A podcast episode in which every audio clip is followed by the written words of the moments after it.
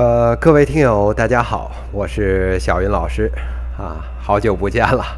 这个很多朋友都在问我，这个您这个两档节目，这个为什么不更新啦？啊，是最近是不是偷懒啦？啊，这个还有的人猜测是不是这个这个又被这个喜马或者说其他的平台这个送去净室房了？啊，或者说这个是不是生病了？啊，非常感谢大家对我这两档节目和对小云老师的这个关心啊，这个啊都不是啊，都不是 啊。这次呢啊，解释一下为什么这段时间没有更新。那么啊，我希望呢呃，通过这次节目呢啊，能给大家说明一下。那么这段时间。小云老师到底去干什么事情了啊？那么这次节目呢，是我历史上呃所有节目的这个这个走出了第一次啊，第一次什么呢？就是第一次脱稿。那么这个熟悉小云老师这个节目的朋友们啊，都知道这个你们平时听的这个，无论是小平。还是小云商业时评，啊，这个不是小云老师在这个即兴的情况下啊做出的这种啊节目，啊，他们是呢之前写好了稿子，这个稿子呢啊可能是啊这个千把字也好啊，或者说是几千字也好，那么这个稿子在这里啊，然后呢我呢来用这种相声的这个语气啊来给大家。来等于相当于是念稿啊这样的形式来录的这个节目啊，基本上呢是念稿啊，不是脱稿。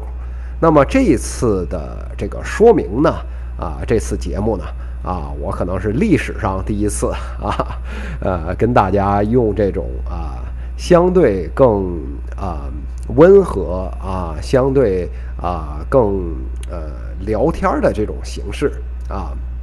来啊，跟大家交流，啊，啊，为什么要采取这种形式呢？是确实最近事情也比较多，然后呢，让我静下心来去写个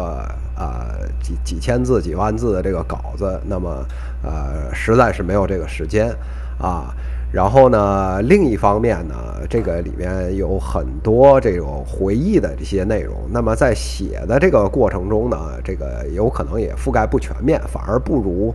呃，我在这儿呢，这个作为一个嗯故事的讲述者啊，跟大家来做分享，这样呢可能更自然啊，大家听起来更更舒服。那么这个在我的这个。听众群体里面吧，那么呃，相当一部分的朋友还是愿意啊放一个音频在那里啊，听小云老师絮絮叨叨啊说一些东西的。那么有小部分的朋友们呢喜欢看文字。那么针对这一期节目呢，我非常抱歉，这个文字稿呢，因为啊我们这个讲出来呢，这个故事太长啊太长，可能这个文字稿整理出来。呃，能力也非常有限啊，所以呢，这个跟大家说声抱歉。那么这次节目呢，啊，我们这个口述历史吧，哈哈，用小崔的这个话来说是口述历史啊。那么，呃，可能更多的是以这种语音的这种方式跟大家来做一个分享啊啊，请大家多包涵啊。所以呢，呃，因为没有稿子啊，在这个过程中呢。呃，小云老师会有很多的这种口头禅啊，也会有一些口误啊，可能有些地方呢说话也说的比较啰嗦啊，啊，也请大家多包涵啊。这个毕竟是一个就是直接拿着麦克风对着电脑的啊这么一个评述节目。小云老师呢也不是啊专业的这种播音的选手，对吧？啊，这个大家都能理解啊，非常感谢啊。那么。那我们就开始，到底小云老师干什么去了？呃，其实呢，在过去几个月，将近一年的时间里面吧，由于这个工作的原因，那么呃这段时间一直都在国外啊。但是呢，国内这个疫情出来以后呢，啊，我还是一直非常非常关心啊国内的这个情况啊。然后呢，呃，但是呢，我我一直有这个顾虑，就是我自己呢，呃，是一个学者啊，所学的东西呢，啊，也不是这个传染病啊或者疾病控制相关，是商业的运营管理啊。那么从我的这种呃这个两档节目来看啊，在这个呃喜马啊还有。外面的一些各个的这个音频平台啊里边，那我这个节目本身呢也是商业为主，那么跟现在这个疫情呢啊也不直接相关啊，所以呢在这个过程中呢，一个是自己没有这个背景啊，另一方面呢就是啊我自己这个节目的属性啊也不相符，那么所以呢。啊，一直也不是很清楚我自己啊，在这个国家啊出现了这么大的这个灾难啊的时候，能自己能做点什么啊？其实一直来说呢，对我来说啊，之前一直是很不清晰的。那么这件事儿呢，就直接捅到了一竿子捅到了大概一月的上半月的时候啊。我们知道这个湖北这个事情可能是十二月。就有了，但是呢，呃，直到一月的上半个月，其实我觉得国内才开始真正的重视起来，啊，那么我们可以看到，在上半月，特别是接近啊这个十二月呃一月中的这个时间呢，这个武汉或者说整个湖北啊，它这个感染的数量呢是激增的。啊，呢，这个呢就导致了，就是国内的啊媒体啊，它的关注度非常非常高啊，每天层出不穷的各种新闻出来啊，国内的这个人民群众，大家也都非常的警觉啊，觉得这个是可能是一件非常大的事儿，可能在武汉已经发生了。这个是一月上半月的这个时候，那个时候武汉还没有关啊。但是呢，我在这边，我在国外这边呢，我会发现呢，就是我身边的这些啊人民群众，那么他们呢，非常的麻木啊，对这件事情，就觉得呢，就是可能是一件啊很可笑或者没有什么大不了的啊这么一件事情，因为呢，他们啊并没有看到我们的报道。这个时候大家注意啊，那他们怎么没有看到那么多出来？怎么没有看到？注意啊！最早期的时候，这些报道呢，绝大多数都是中文的啊。那么啊，事情很多还不明朗，那么很多相应的这个信息没有在第一时间变成英文啊，能让这边的群众有了解。而且呢，每个国家有每个国家自己一摊的事情，其他国家啊是爆发了埃博拉还是爆发了这个新冠肺炎，对他们来说其实无关痛痒。所以呢，呃呃，大家的这个呃反反应呢，其实都很麻木，甚至呢，啊，这个在墙外面你会发现，他的这个社交媒体上还有人就是啊，当时就是呃调侃这件事儿，说是因为中国人不洗澡啊，所以才会啊得这种肺炎啊，这是非常无知的这种呃言论啊。那这边的国际学校呢？呃，学生呢照常上课啊，一切生活如常，该聚会聚会，该欢欢歌笑语欢歌笑语啊，这个这个该集会游行集会游行啊，各种各种事情都没有耽误啊。那那个时候呢，啊，为什么国外是这种情况？一方面是我刚才说的这些啊，另一方面一个很重要的原因呢是 WHO，就是这个世界卫生组织啊，在一月上半。月的时候，其实没有做出任何的表态，啊，其实你如果对这个世界的这个局势有所了解的话，那么啊，除了中国啊，就是一般来说它自主性很强啊，这个 WHO 呢有的时候还想进还进不来，那么这个世界上很多国家，其他的国家都对 WHO 的表态。是非常依赖的，所以说它没有这个政治执行力啊。WHO 这个机构没有政治执行力，但是呢，它的表态大家会呃慎重去考虑，就是你这个是不是啊啊是一个传染性很强的疾病啊？那是不是在世界范围内造成了很大的影响？那么 WHO 表什么态啊，在这里是很重要的啊。当时在一月上半旬的时候是没有表态的啊。那这个没有表态啊。大家该干什么干什么，这个你不能赖人，对吧？现在我们知道了这个这个事儿啊，传的到处都是啊，没有人能幸免啊。这个有人说什么白人能幸免，这根本就是扯淡，对吧？美国照样有，对吧？所以欧洲照样能传开，所以就这个不是这个问题啊。所以当时大家都该干什么干什么，对呃这次肺炎疫情的认识是高度不足的。但是呢，从之前一月上旬爆出来这些消息，啊，那么我个人已经感觉到这里面可能会有重大的影响，对整个世界的格局可能都会有重大影响。因为当时很多这个病例传的这个速度啊，它的严重程度啊等等啊，已经有这个苗头出来了。那么作为运营管理来讲，小云老师是教运营管理的，这个其中呢，呃。医疗系统的运营管理啊，其中有一个叫需求管理。需求管理里边，就是医疗系统的需求管理是什么呢？就是你得知道需求是怎么来的。最大的需求其实对这个医疗系统，其实是来自于疫情。疫情，如果你要了解疫情怎么来。传播，那么这里也有传染病模型啊，所以小云老师呢对这个传染病模型是有一些初步的了解的，当然不如这些啊专业传染病医生啊了解那么清楚，但是呢这个数学模型的基本的这个动力学推导啊这还是没问题的啊，什么二零啊什么什么这个到底是什么意思啊？这些这些还是没有问题的啊，所以呢，当看到了一月上半旬这个情况，我当时就觉得不对，那么啊。一定，我觉得呢，一定要去做一些什么事情，能够让身边的这个人啊来警醒到这件事情。因为我当时觉得，就是国内的人已经不需要我再去啊告诉大家这件事很严重啊，大家已经通过国内的媒体已经看到了。但是我身边这些人啊，这些外国人，我觉得他们一无所知啊，在这种情况下，当时还没有进行。啊，该去中国去中国，该怎么怎么样怎么样，对吧？所以这个事儿啊，很快就会变得不可控制啊。所以我当时想，我能做什么事情呢？哎，我我做一个 PPT 啊，我做了一个大概二十多页的这么一个 PPT。那么这个 PPT 呢，很简单啊，就把中国当时的情况啊翻译成英文。啊，都是官方渠道，没有任何一条消息是小道消息。把中国官方媒体啊的这些信息啊集中起来，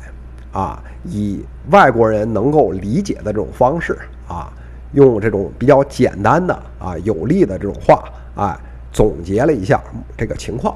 啊，那么做了这么一个 PPT。做了一个 PPT 呢，我就希望呢把这个 PPT 呢传给，就是说我旁边的这些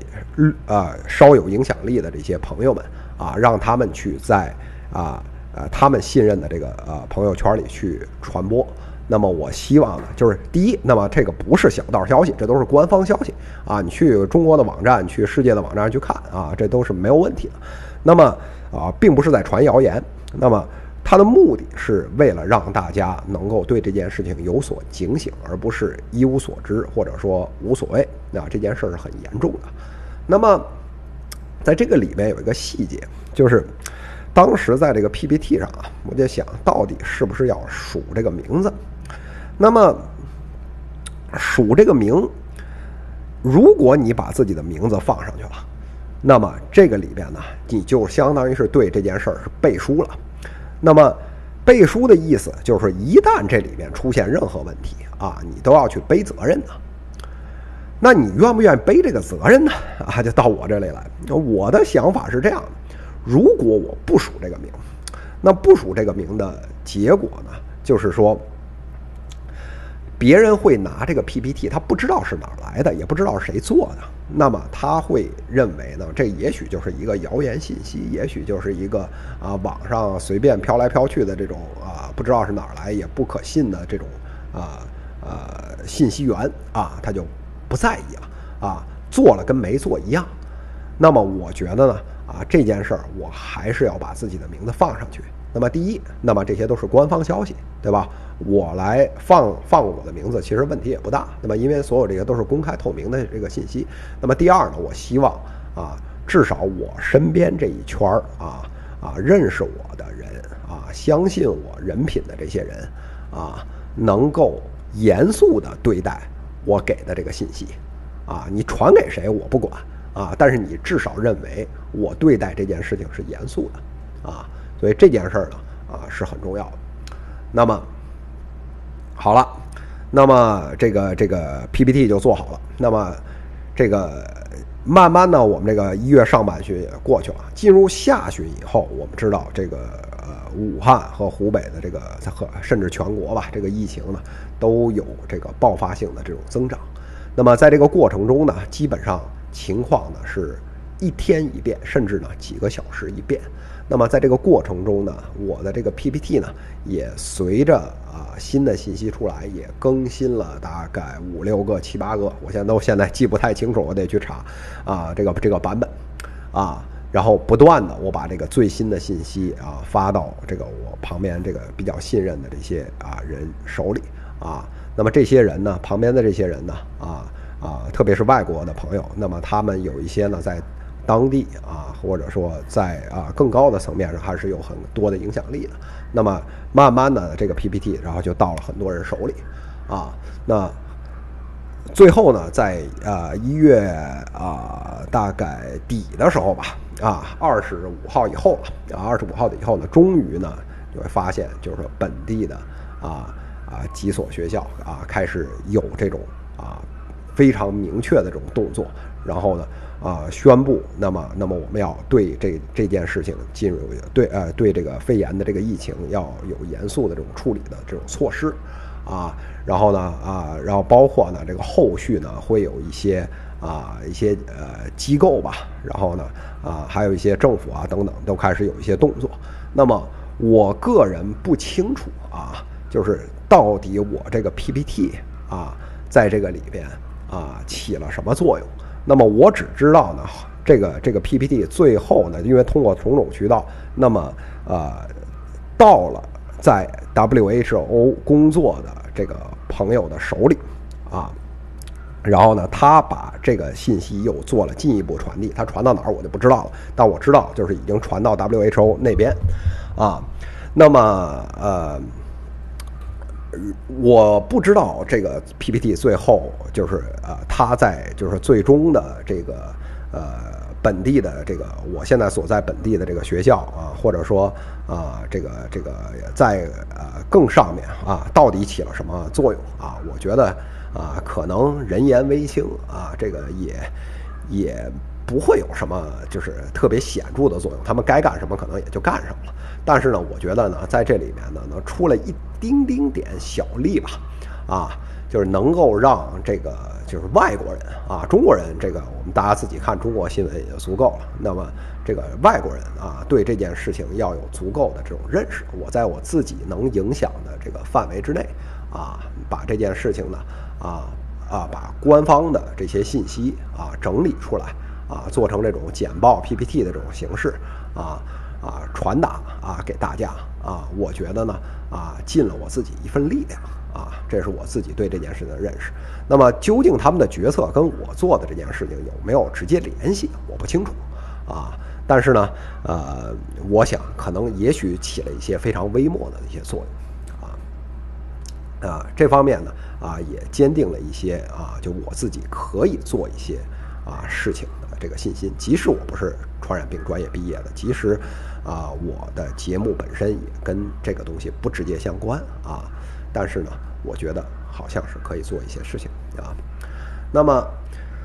呃，这个事情呢就继续往前推啊。到了这个一月二十九号的时候，那么呃，这时候呢有一个跟我一起呢也供职在一个呃公益组织的这么一个日本的一个朋友，也是一个呃一个呃女性啊。她问到我啊，这个说这个日本啊，当时呢啊，这个是呃对中国是有有一些援助的一些物资的啊，之前也来过啊一批了，应该至少来过一批。那么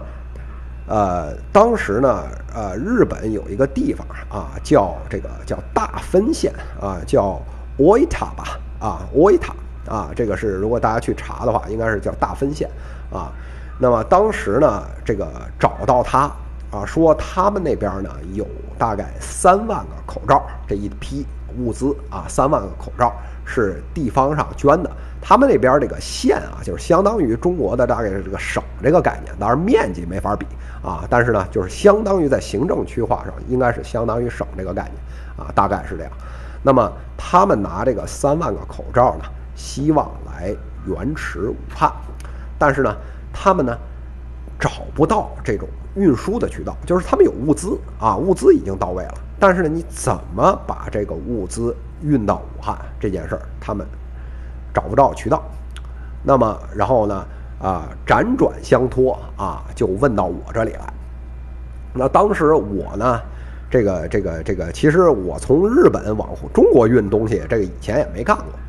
当时呢，我就做了一些啊网上的一些研究，因为我知道呢，啊，在大分县开始动作之前，啊，日本其实已经往湖北运过一些东西了。啊，那帮人是怎么运的？啊，这件事儿对我啊，对我，我觉得就是对他们吧，主要是对他们应该会很有启示啊。所以呢，我通过种种这个新闻的渠道啊、验证啊等等，最后发现呢，是日本的一个组织叫 JICA，叫 Japan International Cooperation Agency 啊，这么一个组织啊，JICA 这个组织，那么在之前的日本。啊，政府啊，到这个啊中中国湖北武汉啊这个捐赠里面，他们起了重要的作用。他们主要是来负责这种物资的这种调运啊。那么我把这个信息呢，就告诉他们，包括他的那个网站啊，他们这个这个组织叫什么？之前他们这个物资是怎么运过去的？然后跟这边交流啊，然后呢，那。这件事儿呢，然后他对我非常感谢啊，就是说也能够能够能够有这个信息。然后呢，呃，这件事儿大概过了一两周以后吧，然后过了一两周以后，那么我通过呢，呃，中国官官方媒体的这种报道，那么他告诉我，啊，说这个，呃，大分县啊有这么一批物资啊啊已经送到了这个湖北武汉。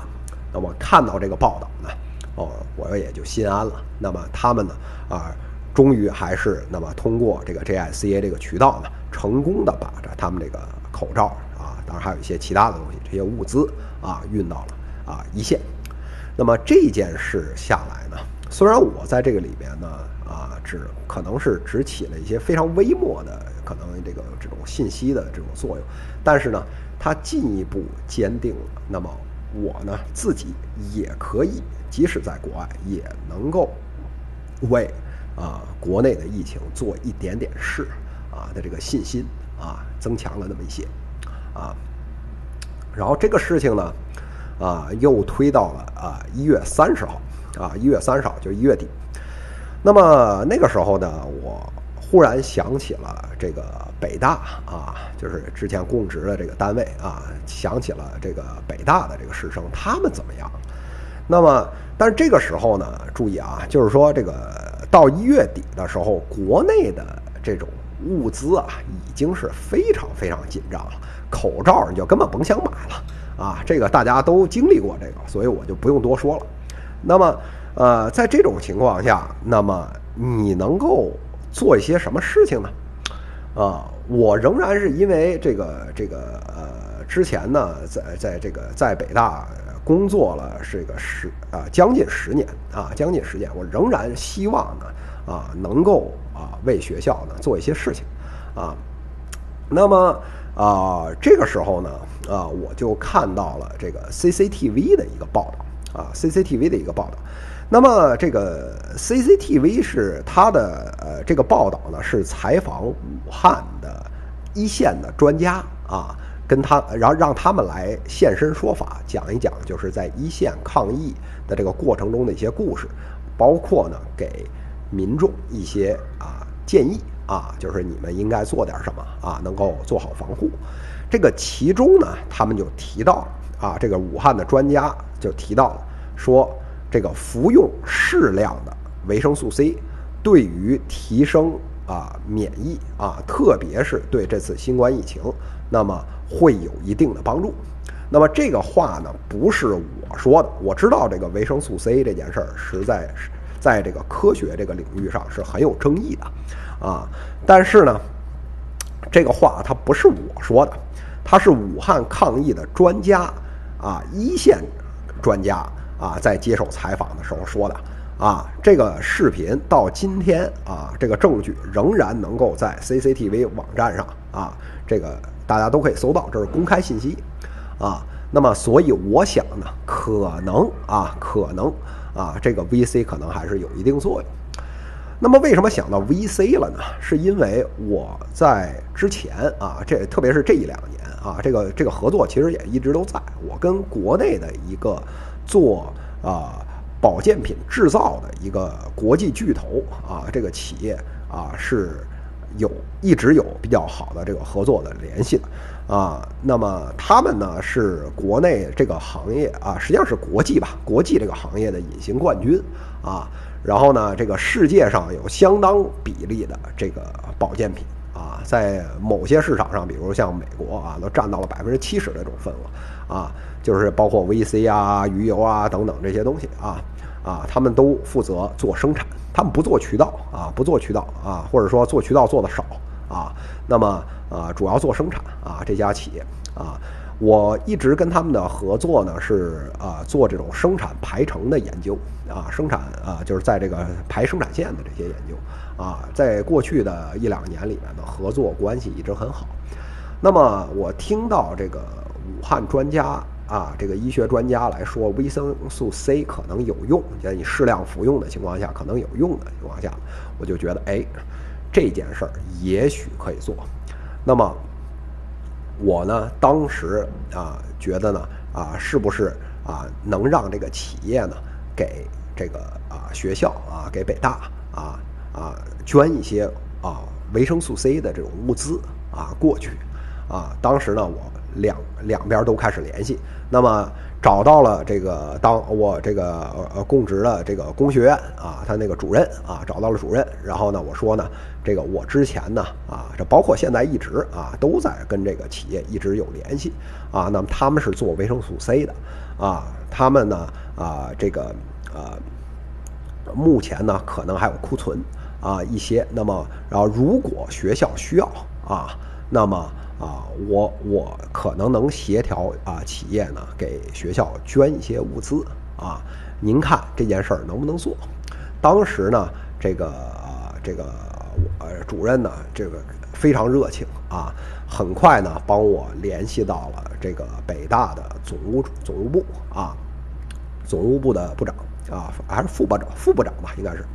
啊，然后那么这个非常热情的啊通了话啊，然后呢这个这个通过微信啊也做了很多的深入的这种交流啊，说没问题，我们是需要的。啊，那么，那么我们现在呢，虽然没开学，但是呢，会有很多的啊师生啊，还有包括工作人员啊，都在学校里面。那么啊，他们对这些物资是有需求的啊。那么这个时候呢，我觉得说好，那既然需求在，那我来做一些协调。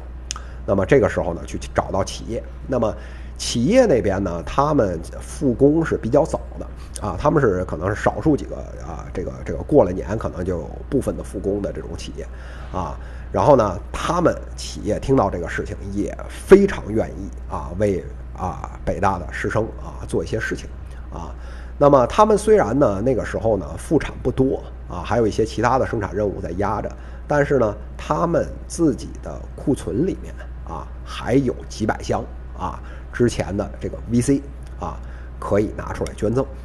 啊，那么这个企业的啊负责人啊当即拍板啊，说把这件事儿办啊，那多少箱啊，把库存都运出来，然后呢给北大师生送过去。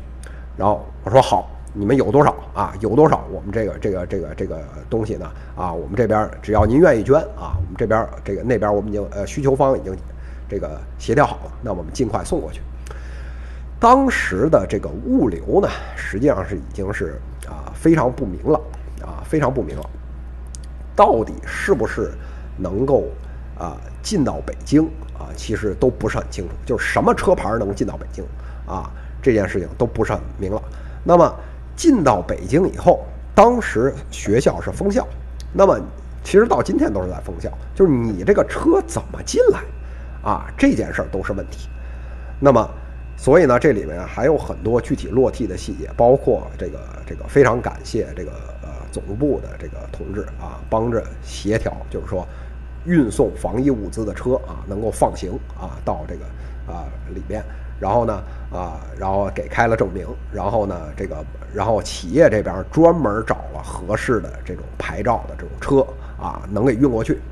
所以呢，一共差不多是大概三百箱左右的这个 VC 啊，这个物资。那么前后从我开始联系啊这些人